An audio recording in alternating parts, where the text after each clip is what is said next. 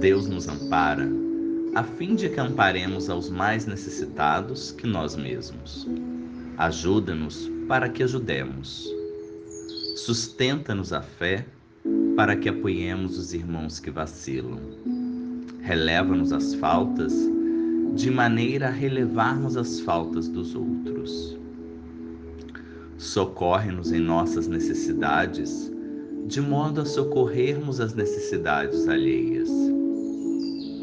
Guarda-nos a fortaleza de ânimo, a fim de que possamos fortalecer os companheiros mais fracos do que nós.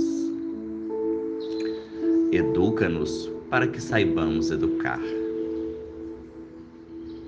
Em suma, esta é a norma de luz da providência divina.